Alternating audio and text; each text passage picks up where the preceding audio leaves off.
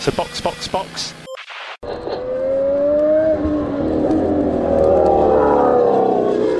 Bom dia! Sejam bem-vindos ao sprint de notícias do Box Box Box, sua pílula diária de Fórmula 1 para acelerar o seu dia.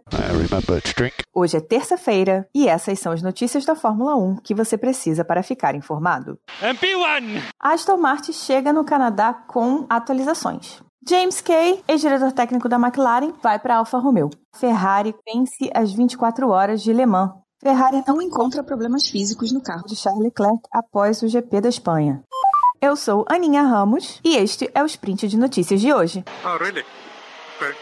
Depois de um GP da Espanha bastante apagado, com um resultado meia boca para o Lance Stroll e um resultado ruim para o Alonso, que vinha fazendo pódios aí todas as corridas, a Aston Martin vai chegar no Canadá com uma atualização importante. Vai ser um pacote aerodinâmico grande que vai estar dividido entre Canadá e Silverstone, e com ele a Aston Martin espera chegar mais próximo da Red Bull novamente, passando ali a Mercedes, que conseguiu se aproximar. A corrida da Espanha também teve outras questões que não só o fato de a Mercedes ter conseguido uma boa evolução do seu carro. A Aston Martin não tem um carro forte em curvas de alta velocidade, que é um- uma questão importante no circuito da Catalunha, e o Alonso errou na classificação. Então, ele errou, ele quebrou assoalho, largou de uma posição bem mais atrás e não conseguiu recuperar, mesmo com um bom ritmo no final. A Aston espera chegar mais perto, espera se aproximar de novo, mas eles tinham dito isso na semana anterior ao GP da Espanha também, né? Que eles iam chegar no GP da Espanha com alguma atualização que ia dar ali é, 0,3 por volta para eles. Então, não sei, né? Vamos ver, só vendo. Então, estamos aí, São Tomé, é ver para crer.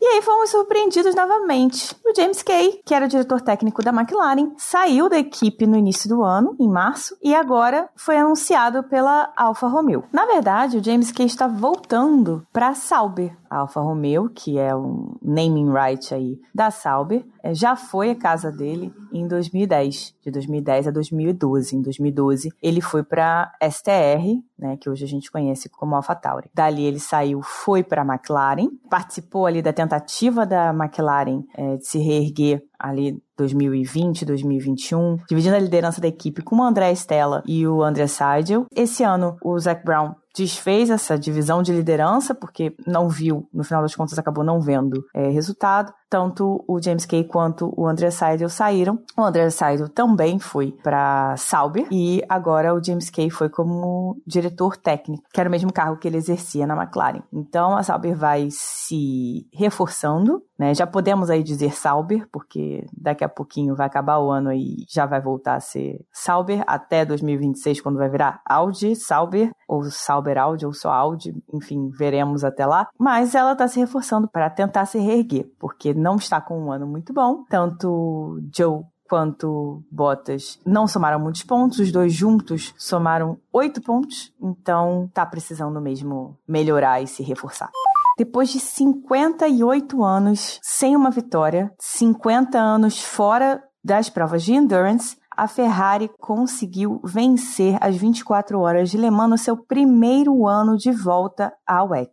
Com os pilotos. Alessandro Pierre Guidi, James Calado e Antônio Giovinazzi, conhecido nosso da Fórmula 1, a equipe com o carro 51 foi a grande vencedora das 24 horas de Le Mans. Foi uma corrida muito boa, muito disputada entre Ferrari e Toyota. O segundo carro da Ferrari, o número 50, também estava muito bem, mas teve um problema durante a noite, né? Uma pedra entrou no radiador e causou um vazamento que acabou com a corrida deles, né? Mas ainda assim conseguiram ficar em quinto no geral na categoria de hypercars. E o carro 51 com o Guidi, o Calado e o Giovinazzi conseguiu chegar em primeiro lugar. Foram 50 anos de ausência na WEC. Esse protótipo é o 499P. Ele é um projeto completamente novo da Ferrari. A Ferrari se preparou bastante para entrar na WEC com esse carro. É... Todo mundo esperava uma Ferrari forte, mas não esperava uma vitória da Ferrari logo de primeira, assim, Le Mans no primeiro ano de volta. E foi realmente uma corridaça, foi super legal de acompanhar. E parabéns para a Ferrari que conseguiu, em outra categoria, mostrar a sua força ainda como montadora. Não só de Fórmula 1 vive o esporte a motor, não é mesmo?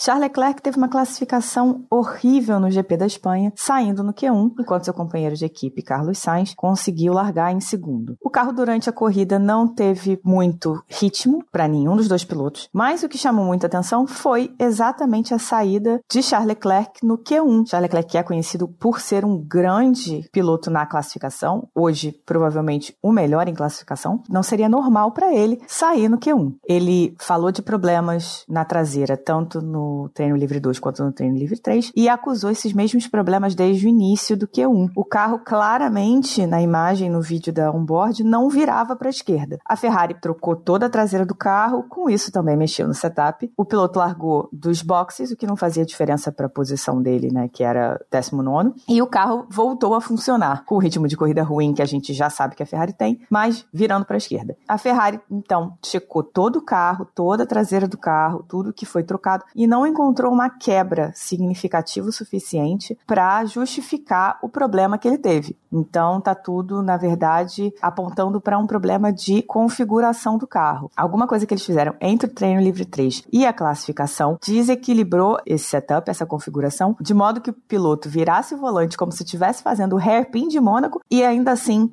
o carro não virasse para a esquerda. A Ferrari precisa muito entender o que está acontecendo nas garagens, principalmente na Charles Leclerc, porque tem algumas coisas assim que não parecem muito normais nessa equipe, viu?